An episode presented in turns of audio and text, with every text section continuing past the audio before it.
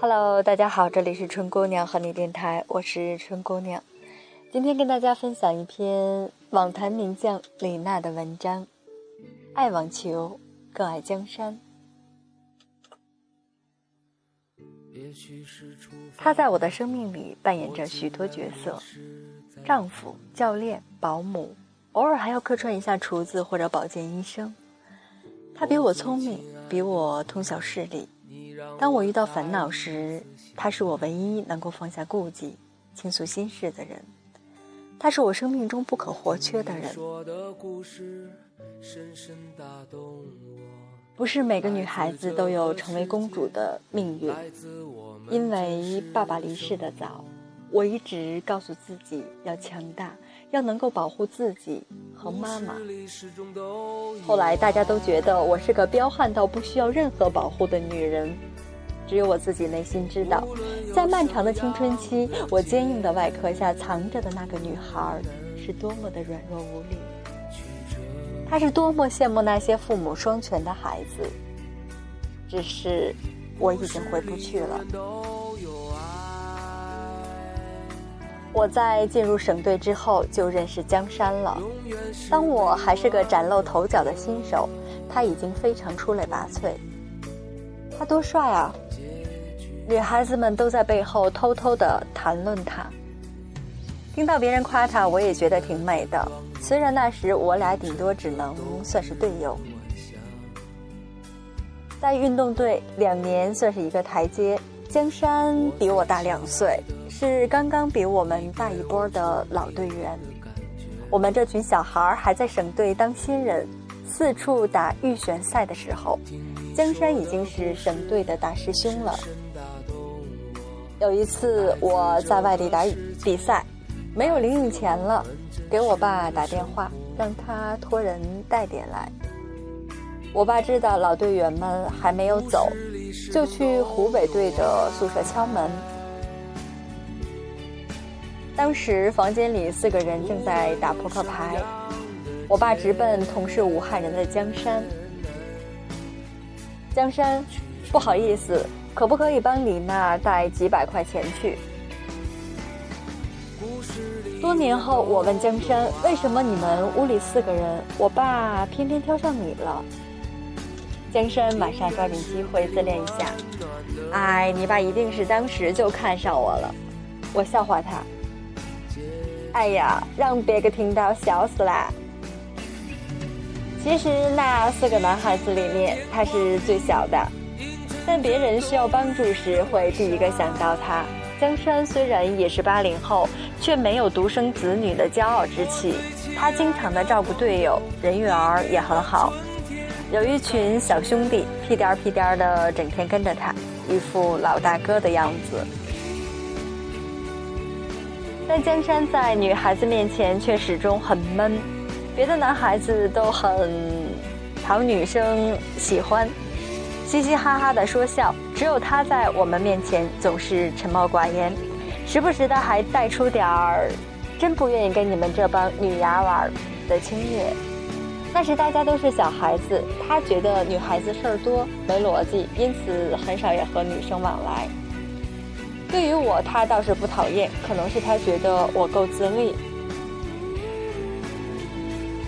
江山闷闷酷酷的样子，反而让我对他的关注多了些。大家都在同一个队里，经常一起组织活动，平时训练也不时有来往。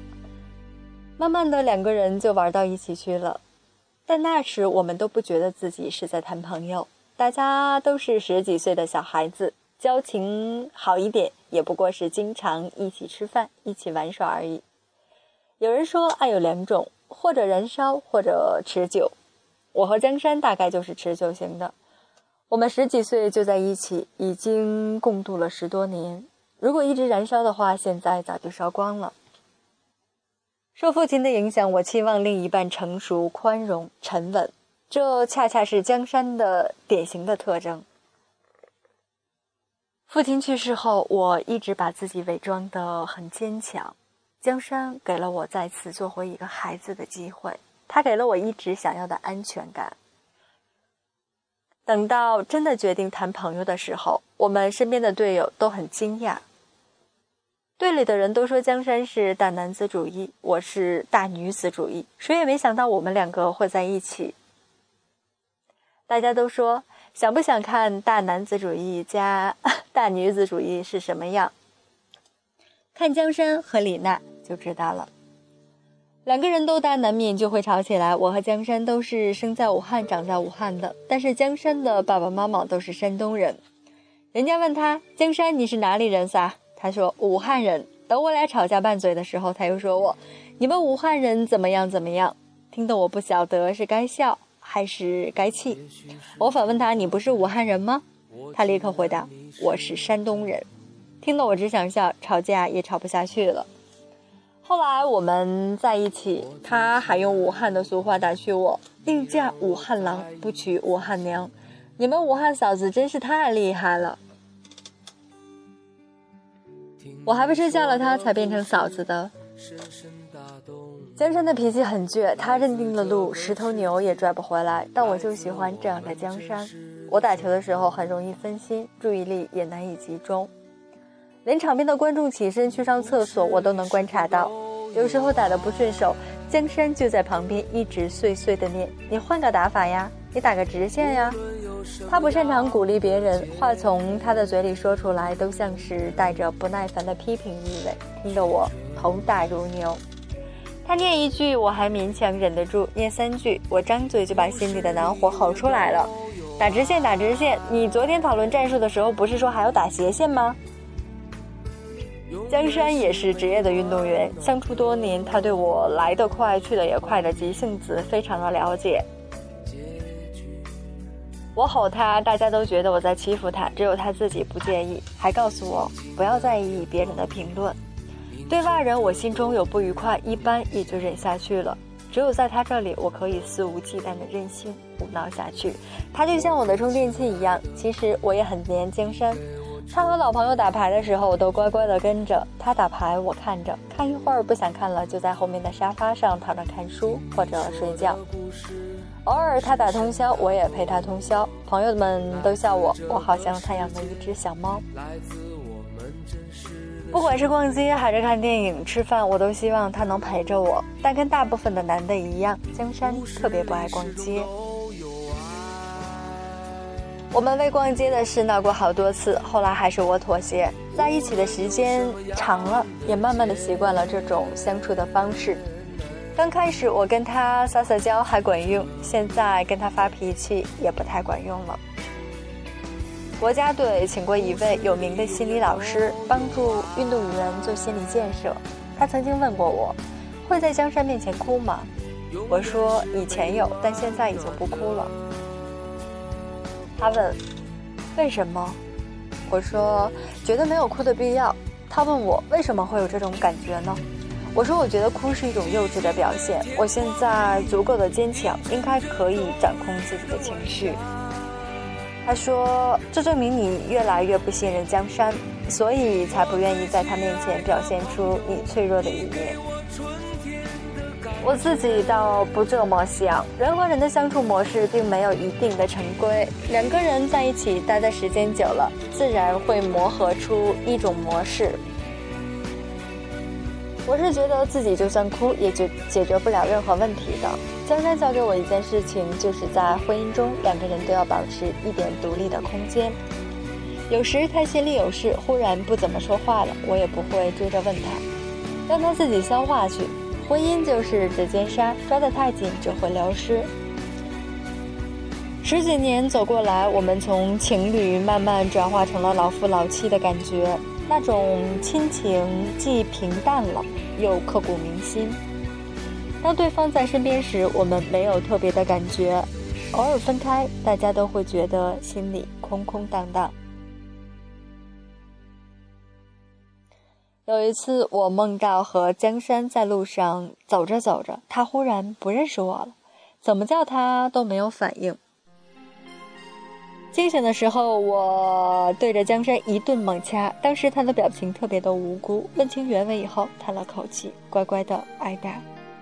有时候江山在我的身边，我会忽然有种错觉，好像爸爸还在世，还在守护着我。父亲早逝是我生命里的一大憾事，想来不能看着女儿长大成人，也是父亲的憾事。我想父亲如果看到我和江山在一起，也会放心的。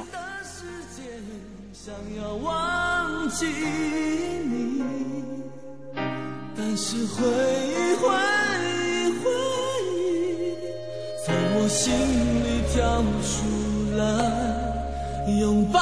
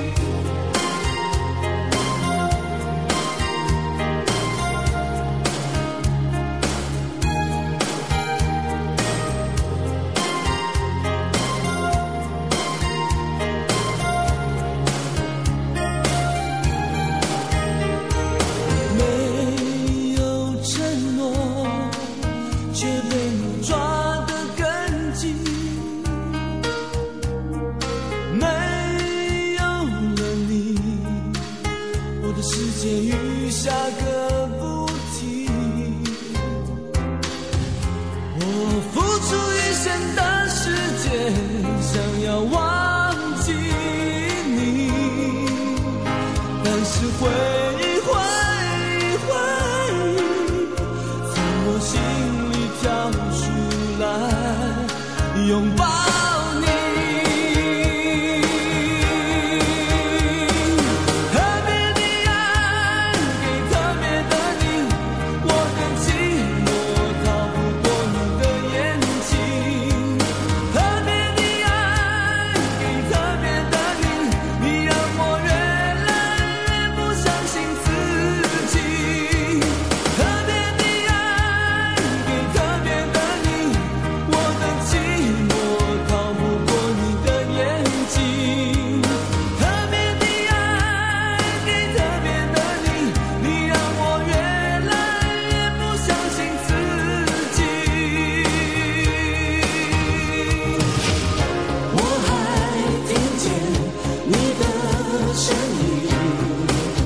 轻轻绕着我的心，我还不能接受。